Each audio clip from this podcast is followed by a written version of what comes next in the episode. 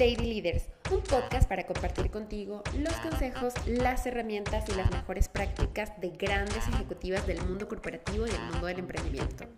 Conversaciones sencillas y transparentes que no solo te ayudarán a reflexionar y te inspirarán, sino que además te darán todas las herramientas para creer en ti y en tu potencial.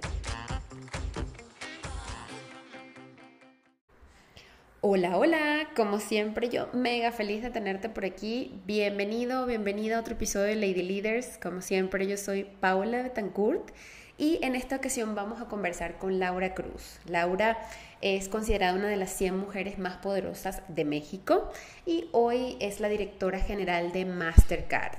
Con más de 10 años dentro de la compañía ella ha ido ascendiendo a diversos roles eh, y en esta entrevista justamente nos ha contado un poquito de lo que ha sido su historia, cuáles son sus retos, su background, cuáles han sido esas buenas y malas decisiones, incluso que acompañan a una mujer tan exitosa como ella, y desde su posición cuáles son esas mejores prácticas que implementa dentro de la compañía, no solamente para promover un tema de diversidad e inclusión, sino que además para eh, hacer un piso parejo, así como ella le llama, en oportunidades para todo su equipo. Así que acompáñame a escucharla. Muchas gracias por acompañarnos y te dejo un poquito el espacio para que te presentes quién eres, o sea, quién es Laura Cruz, tanto a nivel profesional como a nivel personal, y nos cuentes un poquito de ti.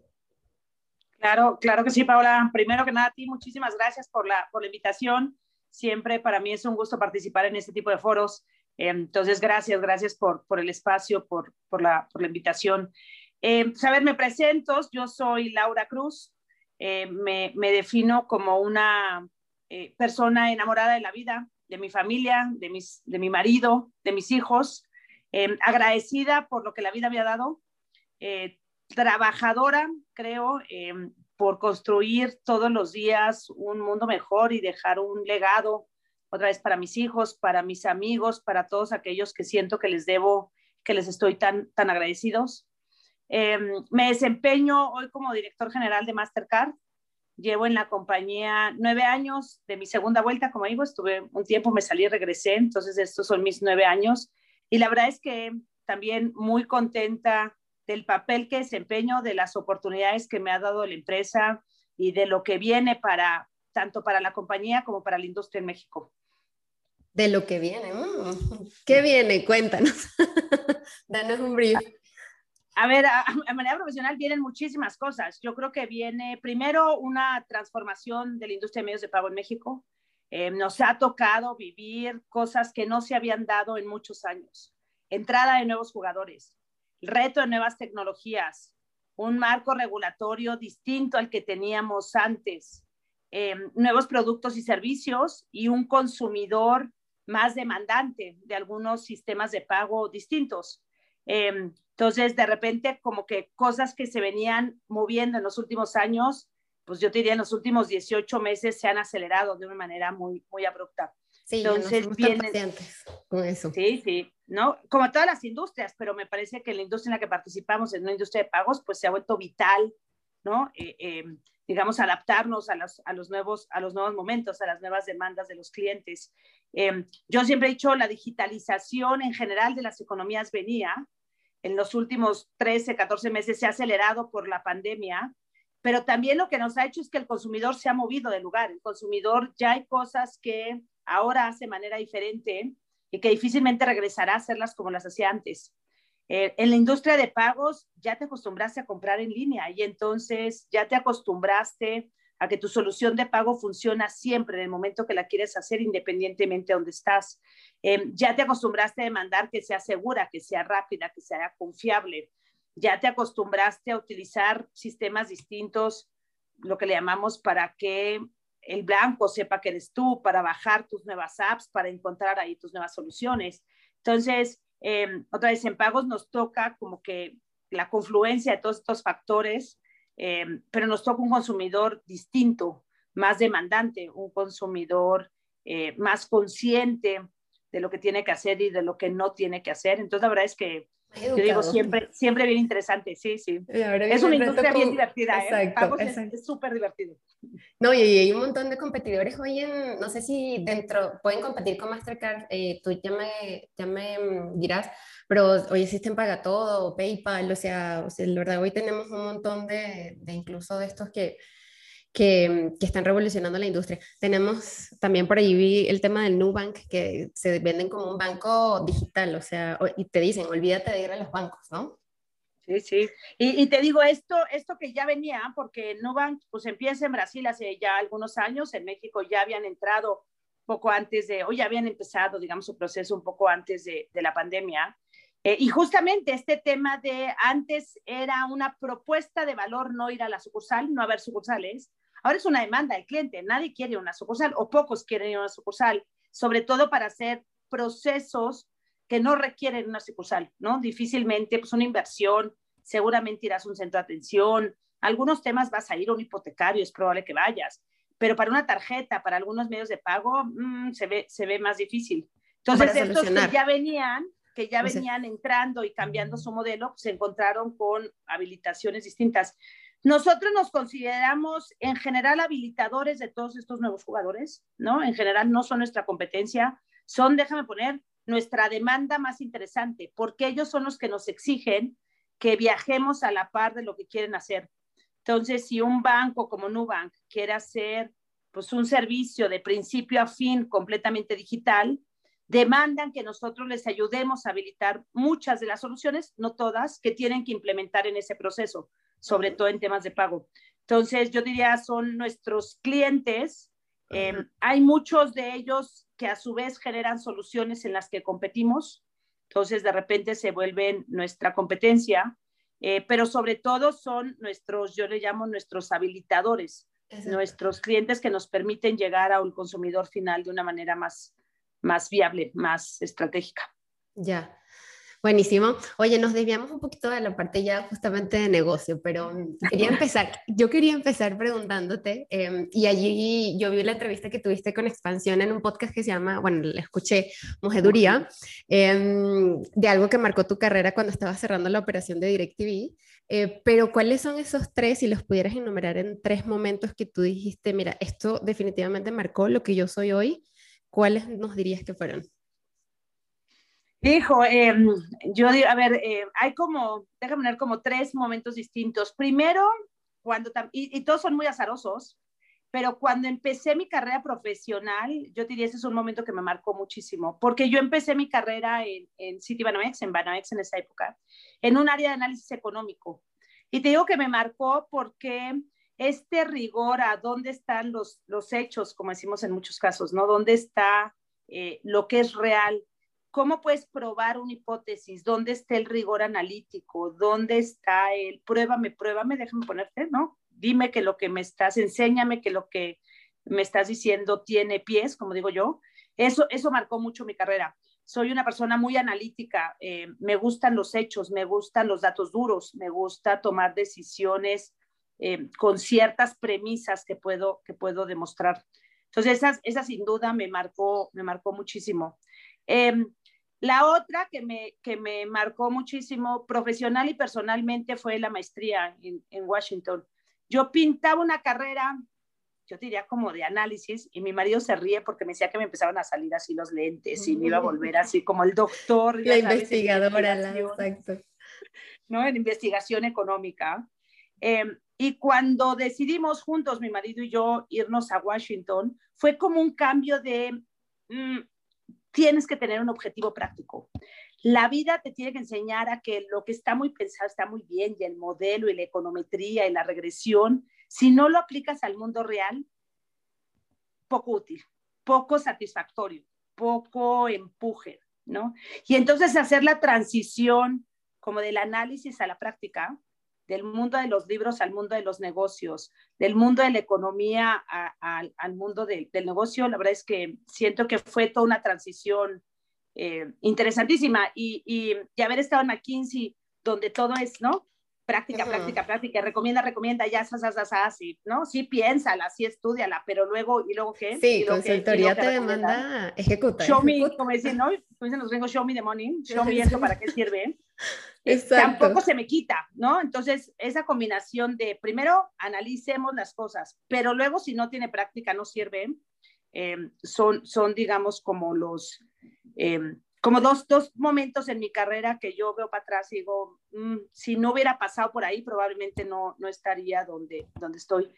Y el tercero, sin duda, es, es toda mi transición en máster, ¿no? Como un tercer momento, porque Mastercard, más allá de una industria que digo muy divertida de pagos, y este tema de ahora es el tema digital y es el tema de seguridad, siempre ha sido una industria o una empresa de mucho movimiento. Es una empresa y mi carrera en Mastercard, eh, yo no me puedo imaginar dos años que han sido iguales, ¿no? Siempre ha sido como cambio, siempre ha sido como una evolución, como algo, algo nuevo. Y entonces de repente me dicen, no te puedes quedar quieta.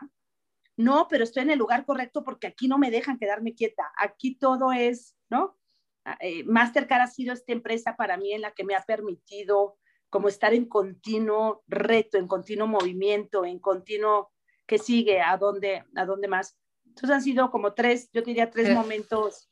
Era la empresa para ti, la de verdad que sí. Es la empresa para mí, sin duda. Pero, ¿sabes que no te puedo imaginar? Me causa muchísima curiosidad que no te puedo imaginar así como el investigador, como el perfil de investigador que está súper analítico, súper metido, introvertido, porque hoy estás súper suelta. Yo creo que poco a poco vas a, como tú dices, ¿no? También una entrevista que escuché, lo aprendiste en el camino, pero sí, definitivamente. Aparte se complementó perfecto. Qué bueno que tenías el bagaje inicialmente, pero entiendo que tu mamá incluso estudió actuaría, ¿no? Y, y, por allí yo creo que vienen las o sea, viene la descendencia. Sí. sí, sí, la verdad es que, y bueno, em, tú te reirás, pero todos los análisis, yo no sé si conoces los, esos estudios de personalidad de Briggs Meyer, Briggs Meyer que me hacen, yo soy muy introvertida. Me gusta mucho, mi momento feliz del día es yo sola con una tacita de café, un libro o mi computadora. Eh, en la oficina se ríen porque dicen que ese es el tercer turno, pero de verdad me gustan los momentos ¿no? Eh, me gusta meditar, me encanta estar, pensar, eh, ¿no? Prefiero los ambientes de menos ruido que, que de más gente, es muy chistoso.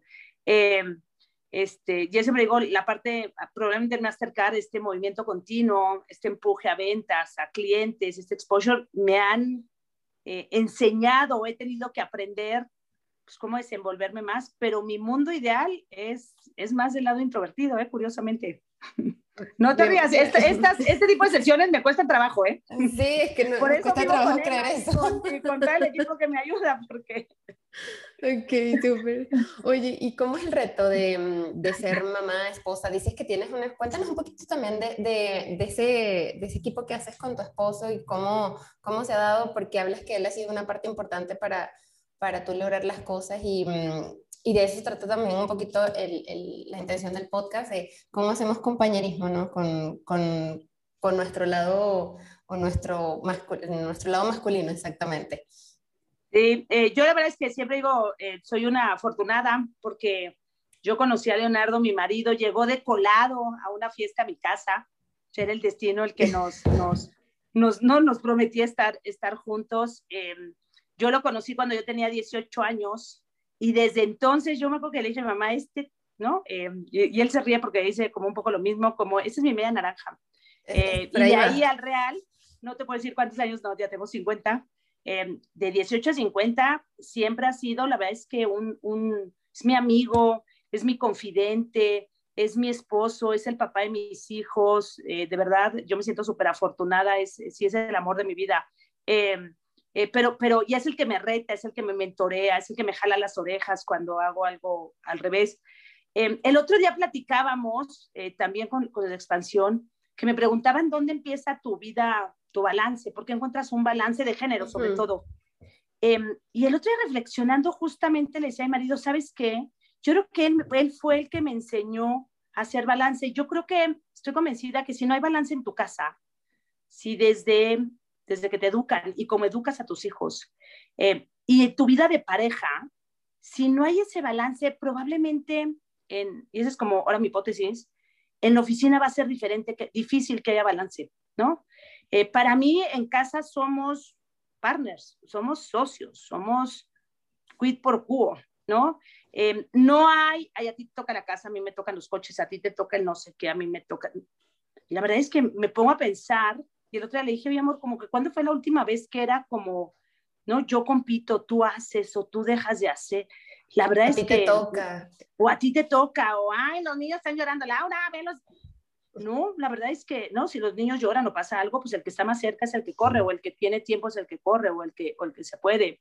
Muchas de las decisiones cuando nos fuimos a Washington, cuando nos regresamos, cuando nos fuimos a Miami, pues han sido decisiones de los dos, ¿no? Cuando me salí de DirecTV, regresé, eh, siempre han sido decisiones de los dos. No recuerdo haber tomado una decisión que digas, pues es mi decisión, o es mi lana, o es mi coche, o es mi casa, o es mi hijo.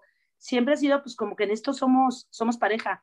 Y yo creo, regresando como ese tema, eh, de por qué tu vida se balancea, pues porque si está balanceada en casa y en casa no hay discriminación, casa no hay diferencia de género, hay roles distintos, pero no hay diferencia de género, no hay, él es mejor que yo, yo soy mejor que él, no hay esta, ¿no?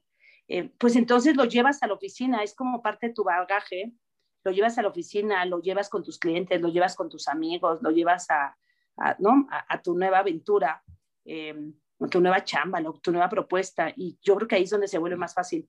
Eh, Súper interesante esa perspectiva, sí. Sí, sí, yo sí creo, la otra platicamos con Vincent y me dio risa, no sé si viste un, un podcast, pero Vincent, de, Vincent este, Esperanza de, de Endeavor, estaba con sus hijas y sus hijas le brincaban a media entrevista, ¿no? Y pero él lo hacía lo más natural y me decía, bueno, pero esto, ¿no? a mí me toca ser papá y ser papá, pues es, la niña nos saludaba. Em, yo como que me quedé pensando, para mí normal, hubiera sucedido lo mismo, ¿no? Hubiera pasado lo mismo en mi casa y nadie se hubiera... Eh, y luego alguien me habló y me dijo, no, bueno, pero es que, pues eso no es tan normal. Eh, si es bueno, pues si no es normal en casa, entonces en la oficina puede que tampoco sea normal, ¿no? Eh, si no es normal en cómo lo vives, pues a lo mejor no es normal cómo lo educas. Y ahí a lo mejor empieza inconscientemente esta diferencia de géneros. No, está excelente esa, no, eso me encanta esa hipótesis de trasladar. Y es que es cierto, o sea, lo que vives realmente en tu casa, y así vas educando, o sea, o sea, hablando de las generaciones que vienen en camino, lo que ven en casa, ay, creo que se salió. No, aquí sigo, pero se me, se me cayó un segundo la batería. Ah, no te preocupes.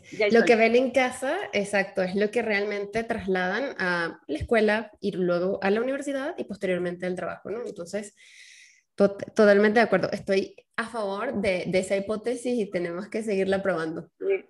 Sí, yo sí creo, yo mi otra hipótesis es que creo que la pandemia nos va a nivelar mm. mucho en estas cosas. La pandemia nos está exigiendo que, pues, ¿no? ¿A quién le toca qué?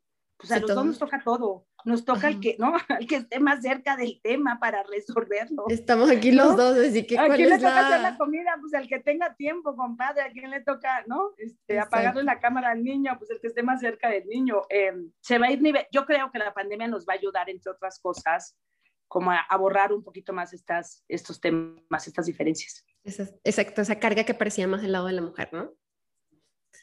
Oye, pareces una mujer que ha tomado súper buenas decisiones a lo largo de su vida, porque hoy es CEO eh, de, una empresa tan, tan importante en la parte de digitalización. Em, ¿Qué pasa? O sea, ¿has tomado, tienes conciencia de alguna mala decisión que tú hayas dicho, esto fue una mala decisión? ¿Y cómo se recuperó Laura de eso? Uy, a ver, a ver, no, no, yo creo que tomas una buena y una mala de repente, ¿no? Muy seguido. Costa oportunidad, ¿no? Yo, yo creo, no, yo creo que sí te, he tomado muchísimas, muchísimas malas, malas decisiones. Em, creo que otra vez, ¿eh? tener a alguien al lado que te dice, oye, ¿no? De verdad, em, ayuda. Creo que también tener humildad cuando te equivocas y decir, no pasa nada, pues si somos bien humanos y todos nos equivocamos, ayuda, ayuda mucho.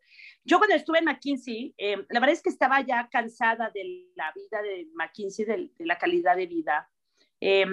tenía ya muy claro que lo que ofrecía McKinsey para adelante no era lo que yo quería. Em, y entonces ya me quería salir, ya había tomado la decisión que me quería salir. Eh, y esto te lo cuento como un ejemplo. Y entonces, pues lo que nos pasa mucho, pues, teléfono, Headhunter, oye, pues no, estoy McKinsey, a un amigo que, que se había ido de Headhunter, a un, ex McKinsey. Oye, René, pues no, ya estoy, no, es que ya, ya, ya tomé la decisión que me quiero salir, ayúdame a conseguir una buena chamba. Muy bien, Laura, ¿qué define para ti una buena chamba? No, pues una buena chamba. Pues, eh, una buena chamba en ese momento era nivel, sueldo, prestaciones, ¿no? Mejor calidad de vida, la verdad que los consultores, pues casi cualquier cosa, eso no era un tema, ¿no? Este, Y entonces, pues no te voy a decir un poco la, la, empresa, porque nada tiene que ver la empresa, fue una mala decisión mía, acabé aceptando una chamba en un lugar que pues no era lo que yo quería. Mucha lana, ¿no? Mucho nivel, le reportaba a un CEO, yo llevaba un, un, área importante de la organización, aparte de una empresa internacional, tenía mucho exposure a nivel global, pero me acuerdo que a la semana, a las dos semanas, yo decía, ¿qué hago aquí? No es la industria que me gusta. A las dos no semanas, es la, a las dos semanas. Alias, la decisión estaba mal tomada desde el principio, pero yo quería salir de McKinsey por la puerta grande, tiene, ¿no? Esta se fue, qué bruto, qué chambo te encontró, ¿no? Este, eh, eh, me iba porque era una mejor chamba, no porque no quería estar bien en McKinsey. Ya sabes, como eran todas las, todas las buenas razones para tomar una mala decisión, uh -huh. juntadas una, una tras otra, tras otra, tras otra.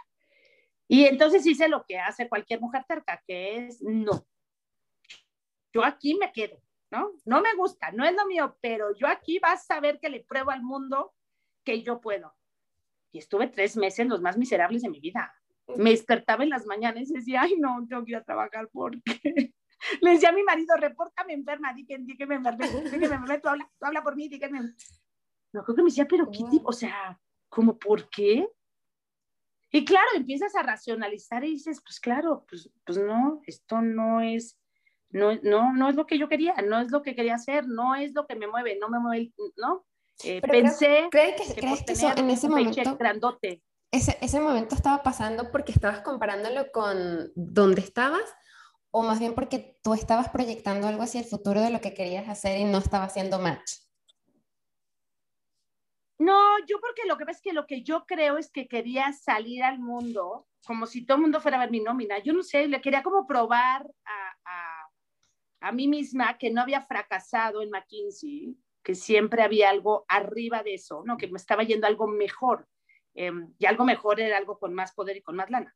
Uh -huh. No era así como yo quería, ¿no? Este, fingir, no sé, como aparentar. Eh, este tema de, no, pues es que yo, yo soy, ¿no? Yo soy chica cuca.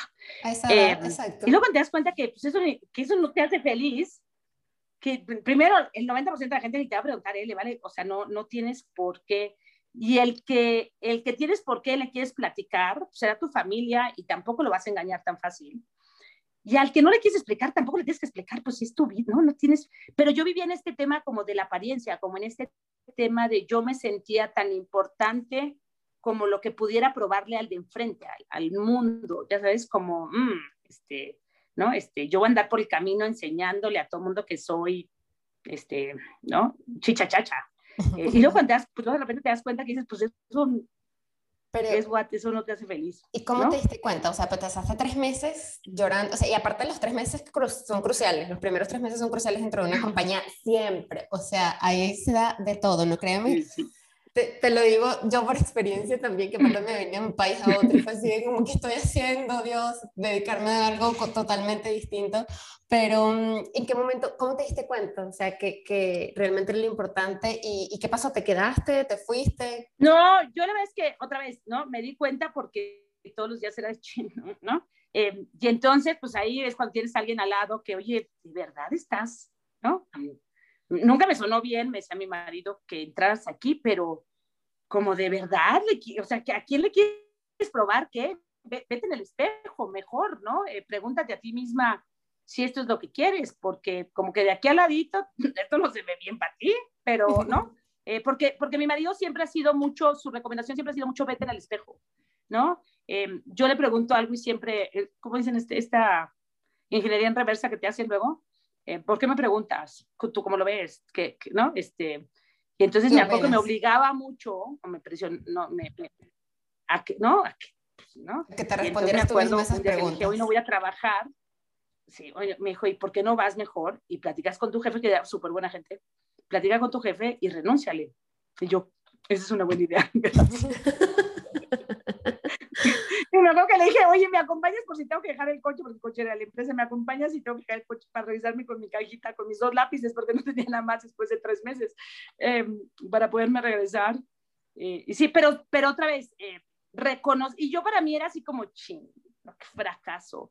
Cuando te das cuenta que quien mide si en tu vida es un fracaso o no, eres tú misma, no, no creo que decía, pero, no, pero eh, yo creo que ese para mí fue la lección más grande. Nadie, nadie va a medir tu felicidad o tu angustia más que tú. Eh, y nadie va a medir si una cosa es un fracaso o no en tu vida más que tú, o mejor que tú, pues, ¿no? Eh, entonces vive haciendo los éxitos que para ti son éxito, no el éxito que para el de enfrente vaya a ser un éxito, pues ese a ti qué más te da. cuando llegas a darte cuenta de eso, y, y, me costó trabajo porque después de ahí, pues bueno, ahora sí sin chamba, busca chamba, enfócate bien en qué quieres hacer, ¿no? Eh, ¿Dónde lo quieres hacer? Métele tiempo a, de veras llegar a la, a la, empresa y al puesto adecuado. Este, pues sí fue como una, una etapa eh, que cuesta trabajo, pues, que requiere humildad, que requiere paciencia, que requiere tiempo.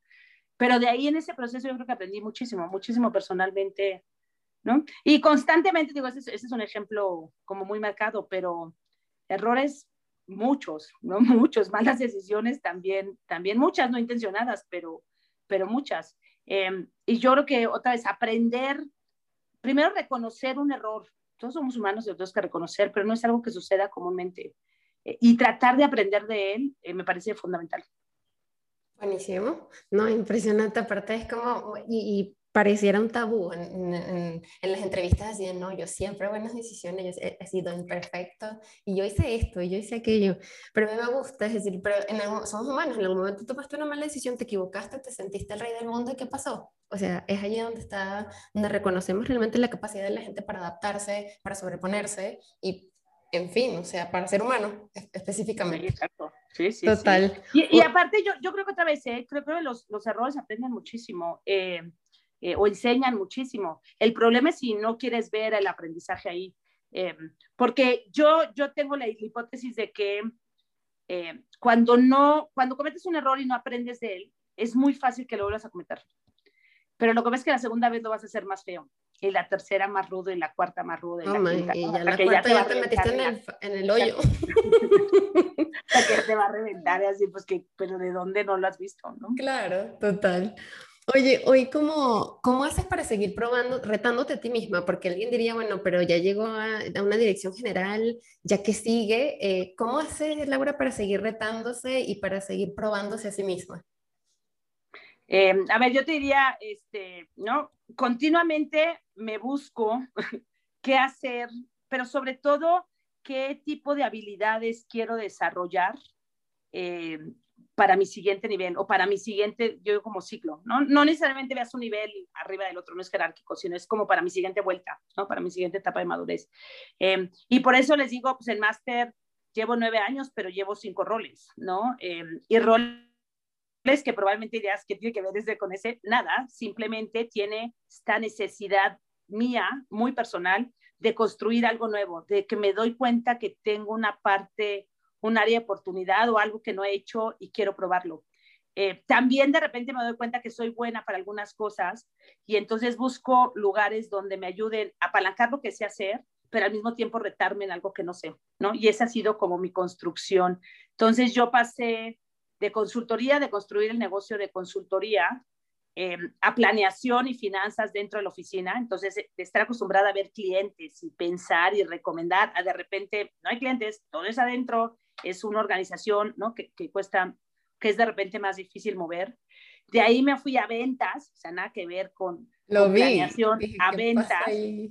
De ventas me fui a Miami, ¿no? Este, a, a, a, un área de producto en la región y producto de plataformas, de lo que yo entendía o sabía poco en Loyalty. Eh, conocía poco ese negocio y ahora a, a México, a la dirección general, pero otra vez, todo es como este tema de buscar algo nuevo. Ahora en lo que me estoy involucrando es en estos temas de cómo movemos algo que me apasiona, que es la equidad de género, que es el empoderamiento de las mujeres, pero fuera de la organización. Entonces me vas a ver más, por eso mi iniciativa, bueno, lideré la iniciativa del Club del 30%, Ajá, porque es, no, es o sea, no, es, no es dentro de la organización que conozco, sino es cómo ayudas a hacer algo que te interese y que te gusta, y el reto es en un mundo que no conozco, en un mundo de consejos de administración, en un mundo corporativo y de órganos de gobierno fuera de la organización en la que he vivido. Y entonces así me voy encontrando proyectos que cierran muy bien con lo que quiero hacer, con lo que creo que puedo aportar y con lo que puedo desarrollar. Y entonces agarro una, nos una iniciativa, un proyecto, una chamba nueva de repente y, y busco hacer, ¿no? Hacer este tipo de cosas y así me sigo. Ok. Súper. Oye, ¿y mm, de qué se trata? Justamente era mi pregunta. ¿A qué viene el club del 30%? Porque estoy leyendo un poquito cuál es como, o sea, el, trasfondo es eh, generar equidad e igualdad de oportunidades, pero platícanos un poco en qué consiste. Sí, esa es una, una organización que, surge en Inglaterra hace ya algunos años con el objetivo de tener mayor representación en los comités, eh, en, los, en los consejos de administración de las empresas, ¿no? Y ponen 30% porque les parece un número suficientemente alto para que represente diversidad eh, y suficientemente bajo para que sea alcanzable, ¿no? Inglaterra en ese momento, hace 5 o 6 años, tenía 12, 13% de mujeres en los consejos de administración. Y entonces dijeron, bueno, doblarlo en 5 años parece una meta, ¿no? Alcanzable y entonces por eso sale el 30%. Y el 30 ya suena como que, ¿no? No es, el 6. diverso, pues, ¿no? No es ahora un consejo de mujeres, eh, no es, ¿no? Es un, es un número, digamos, que se ve otra vez alcanzable y un reto importante. Entonces, el objetivo es que los consejos de administración sean consejos diversos e independientes. Eh, en México ese número te da como el 8% más o menos de los consejos de administración o de las sillas en los consejos de administración están representados por mujeres. Si quitas a las mujeres patrimoniales, alias que están ahí porque son dueñas de la empresa o sus papás o, o las de fundaciones, o sea, que representan ahí la causa social, el número se nos va a 2, cachito, 2.3%, alias muy poquitas mujeres sentadas en los consejos de administración. ¿Por qué es importante? Yo diría, primero, porque yo estoy convencida que diversidad y equidad son temas que hay que manejar en los diferentes niveles de las organizaciones. Pero en los consejos de administración tienen una responsabilidad. Si los consejos toman un compromiso con equidad, seguramente le pedirán a la gerencia que lo haga. Seguramente eso se transformará en políticas de empresa que busquen una mayor equidad. Entonces, empezar en la cúpula o trabajar también desde la cúpula, pues ayuda a ir permeando este tipo de decisiones, ¿no? De manera, de manera importante. También creemos que en los consejos de administración es donde se toman decisiones muy importantes de las empresas y que por lo tanto meter ahí el tema de equidad le dará la relevancia que el tema acredita, ¿no? Si nada más tienes temas, o sea, se discute temas de equidad, pues en, ¿no? En los mandos medios o bajos o en las universidades, pues ¿no? Probablemente no darás el mensaje tan fuerte de decir, oigan, esto es un tema prioritario para las organizaciones y distintas para las organizaciones. Entonces, un poco por, porque hay que trabajar a diferentes niveles porque el Consejo de Administración tiene la potestad eh, de tomar este tipo de decisiones y porque también manda el mensaje de la relevancia que eso tiene, me parece que trabajar en los consejos es, es, un, es una forma, otra vez, una de las formas importantes para permear en las, en las organizaciones. En México, te digo, el número se ve muy mal, el número no, no está ahí, entonces es un reto muy importante. Eh, y en México el problema sigue siendo, bueno, uno de los problemas de, equidad sigue siendo en, el, en lo que llaman el C-suite, ¿no? En la parte de arriba de la pirámide de la organización.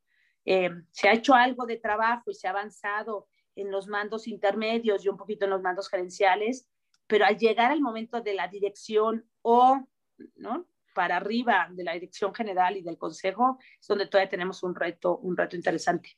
Pero ¿qué pasa? O sea, en tu, en tu opinión y en tu experiencia, ¿qué pasa? Porque, porque llega hasta allí el número y se empieza a reducir significativamente. Es por lo que decíamos inicialmente un poco de la carga eh, social que cae más hacia la mujer.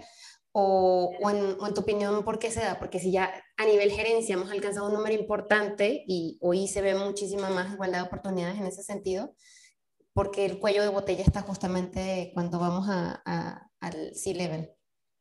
A ver, em, yo creo que, entonces, creo que hay varias, varios temas, pero un tema, pues es un tema nada más como de estructura y de competencia, ¿no? Entonces, si de cada, eh, hemos visto en algunos estudios de McKinsey, de cada 15 eh, eh, personas que aspiran de una gerencia baja a una gerencia, ¿no? Alta, hay más o menos un ratio como de 15 a 1. ¿no? Hay 15 personas que aspiran al siguiente nivel. Pero esas 15 personas son ocho hombres y siete mujeres. Entonces, no, no, no, está completamente balanceado, o nueve hombres y seis mujeres, no está completamente balanceado porque el gap no es enorme, ¿no? Entonces, pasa uno. Cuando vas al siguiente nivel, sigue siendo como de 20 a 1 pasar, digamos, de una gerencia alta a una dirección. Y ahí el desbalance empieza, ya estamos, ya no es, ¿no? 60% de diferencia, sino ya es 10 hombres, 5 mujeres, ¿no? Chala. Entonces ya la probabilidad de que siga subiendo, ¿no? Entonces un poco el funnel se va haciendo mucho más eh, chiquito, porque hay etapas que se vuelven críticas, etapas de desarrollo, ¿no? Una etapa que yo considero que es crítica es la de, la de gerencia a dirección. Esa es la que nos cuesta muchísimo trabajo. Tiene que ver con muchos factores en mi perspectiva. Un factor importante es la edad de la mujer. Entonces, en esa etapa es cuando empiezas en los 30 medios, que típicamente la demanda de la casa se acentúa para la mujer y no para el hombre. Ahí se vuelve un chinfole, ¿no? Eh, los temas de mujer, mamá, eh, ahí en esa edad cronológica, que es la edad que corresponde a esta, a esta transición, se vuelve, se vuelve, ¿no? Se vuelve desbalanceado, se vuelve complicado, más para la mujer que para el hombre, y por eso te da que hay una población más chiquita. Em, ese es un tema. Por eso yo digo que las políticas que busquen equidad en la maternidad y en la paternidad, em, las políticas que busquen un balanceo en eh, el balance en casa y en trabajo, ayudan muchísimo a pasar ese brinquito, ¿no? A pasar el brinquito de los 30, de 30 a 35, 20 saltos a 30 bajos. Como mujer es muy probable que tengas a tus hijos y entonces que eso no sea deja poner un impedimento para seguir, para seguir avanzando. Ese, es un tema importante. El otro tema muy importante tiene que ver con mentoring y networking. Los hombres son mucho más hábiles para buscar sponsors que los lleven al siguiente nivel que las mujeres. ¿Por qué? La verdad que no tengo claro, pero los hombres invierten mucho tiempo en tener un sponsor que los empuje. Tú fíjate cuántos compañeros puedes tener que se ve el jefe y se lleva, ¿no? Toda la manada.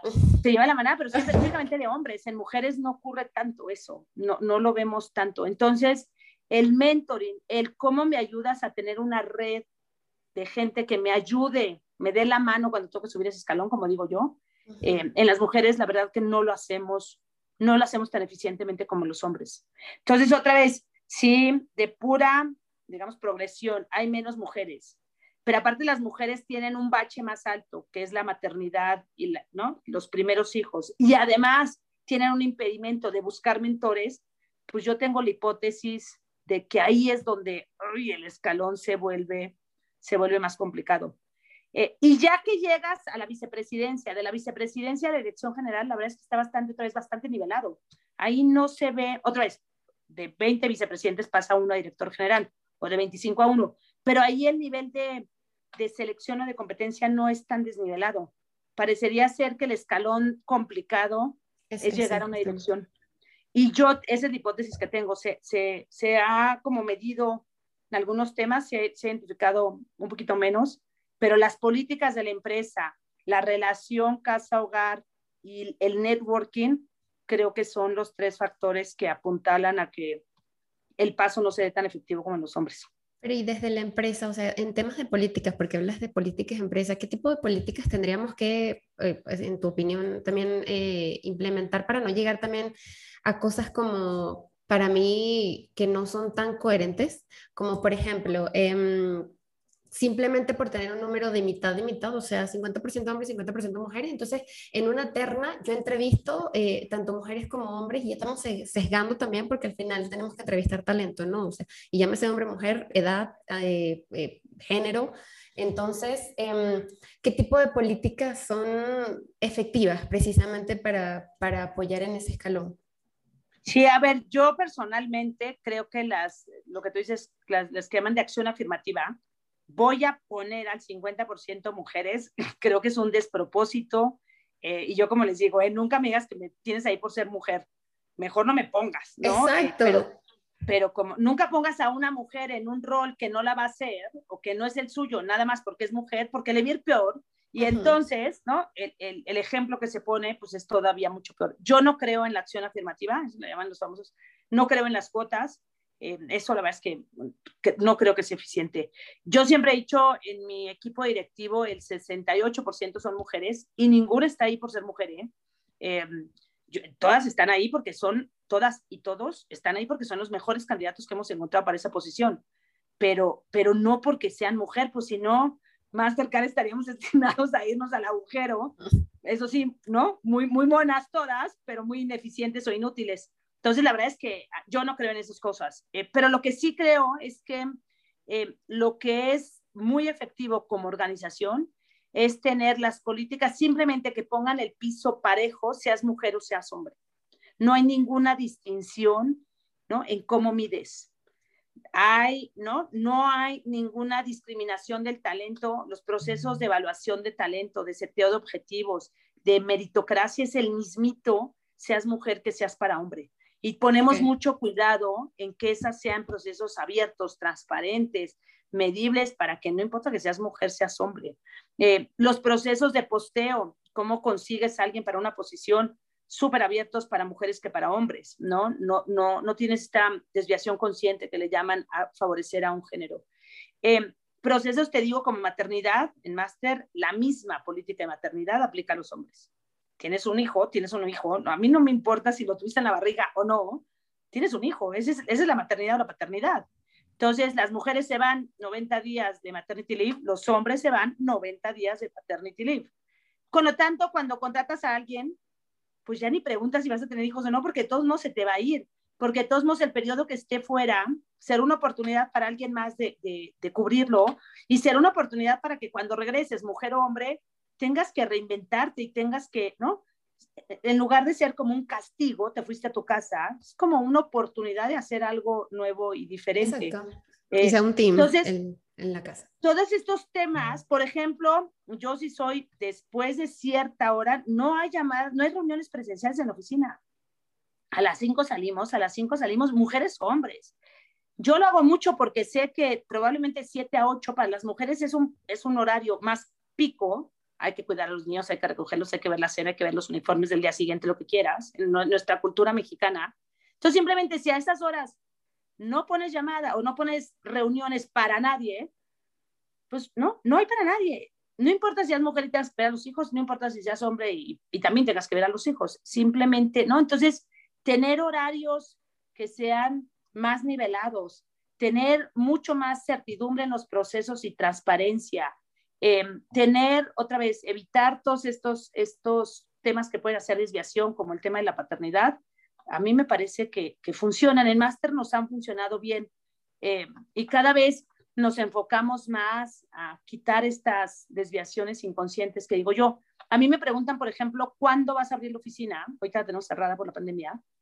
Y una de las cosas que, que sinceramente evaluamos es si hoy la abro, ¿puedo generar un desbalance en la productividad de los empleados versus de las empleadas? Y la hipótesis es que sí. La hipótesis es que si hoy... Veníamos hablando de eso con el equipo de PR. Sí, es cierto. Es la hipótesis. No sé si sea cierto, pero mi hipótesis es, pues claro, que a las mamás que tienen niños chiquitos les va a complicar más la vida que a los papás que no lo tienen o a las mamás que ya lo resolvieron. No importa, pero hay un grupo que se va a ver más afectado que los otros. Por lo tanto, el piso no está completamente parejo por lo tanto, pues, pues probablemente hoy y por otras razones, pues buscaremos, ¿no? Que cuando se abra la oficina, si es que se abre, no haya un, un, un segmento de la población que esté más afectado que el resto. Eso es lo que yo digo, piso parejo, piso parejo siempre, transparencia y medirlo. Yo sí creo que si no lo mides, hay cosas que si no mides es difícil que gestiones. Entonces siempre mide, mide cuántas mujeres están progresando, cuántos hombres están progresando, cuántas mujeres tienes de alto talento, de bajo talento. Y entonces, si te vas a dar cuenta si hay diferencias, empezarás a cuestionar por qué y empezarás a cambiar las cosas. Entonces, yo creo que el piso parejo, medir eh, y transparencia, en, en, mi caso, son tres cosas que, que ayudan. No sé si resuelven completamente, pero sin duda ayudan. Que ayudan. Ok, súper. ¿Y existe, existe un, una diferencia entre liderazgo femenino y liderazgo masculino? ¿No es cuestión de género? ¿Es cuestión de líder? A ver, yo creo que sin duda tenemos habilidades distintas, sin duda. Y eso hace que las conversaciones sean muy ricas. eh, eh, otra vez en el club del 30% creemos que es la diversidad la que promueve el crecimiento, es la diversidad de opinión, es la, ¿no? la diversidad de, otra vez, no de género, de background, ¿no? Eh, tener a una mujer que es, no sé, ingeniera y una que es licenciada, que es economista, siempre tendrán diferencias de opinión y, ¿no? Esa diferencia es la que, la, que, la que promueve. Sin duda creo que somos diferentes, ¿no? Tenemos una, un, como eh, eh, estructura de pensamiento mentales, exacto. ¿no? Estructuras de pensamiento distinta, eh, pero es la diversidad la que, la que aporta. Este, es, es, este reto de, pues yo lo veo, ¿no? Medio lleno, yo lo veo medio vacío y busquemos cómo, ¿no? Cómo buscamos una solución. es la que es la que siempre siempre aporta. A mí la verdad es que no me gusta estereotipar, no me gusta decir es que las mujeres son más pues no, hay mujeres que son más así y hay hombres que son más así, pero también hay hombres que sentimentales, son más emocionales, todo lo que se dice. No, no, Yo, yo, creo que somos distintos, eso, eso sí, tenemos una construcción de pensamiento diferente, eso también, tenemos habilidades diferentes, gracias a Dios, y también tenemos, ¿no? Este, debilidades distintas, gracias a Dios. Exacto. Muy bien, súper. Oye, ¿y mm, tu definición de líder cuál es? O sea, ¿cuál es tu, tu definición de lo que es un buen liderazgo y, cómo encaja Laura en, ese, en esa definición. No encaja, a mí, no me encanta la palabra encajar, pero cómo se, cómo se visualiza a través de esa definición.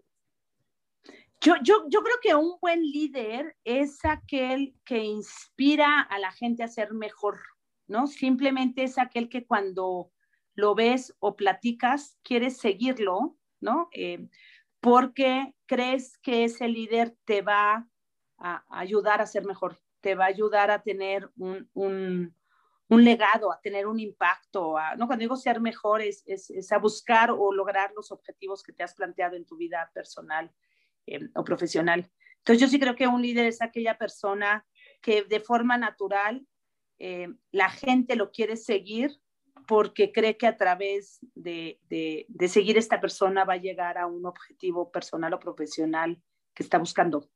Eh, esa es como mi definición. O yo los líderes que veo son aquellos que digo, mira, quiero escuchar su plática, quiero, quiero tener su consejo, quiero trabajar con él, quiero seguir, porque al final voy a buscar o voy a conseguir ¿no? Eh, los objetivos que me he planteado como persona o como profesionista de manera más, más exitosa. Eh, yo, la verdad que no, no te sé decir si soy un buen líder o un mal líder. Le preguntamos a tu equipo, ¿no? Pero sí me gusta, sí me gusta como eh, eh, picarle a la gente, dejan poner, sí me gusta como buscar que la gente se autorrete y se autodefina y se autoentregue para llegar a un objetivo, ya sea corporativo o personal, que se ha planteado.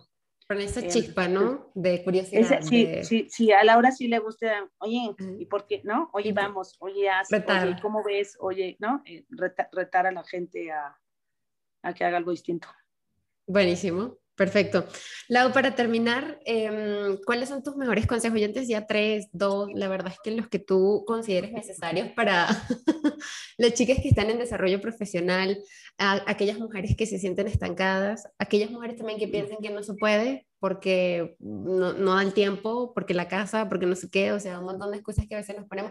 O, ves válido, para algunas no es excusa, para algunas es cómo están gestionando las cosas de alguna manera, pero mm, tus, tus mejores consejos para aquellas que quieren seguir creciendo y desarrollándose profesionalmente. Mm.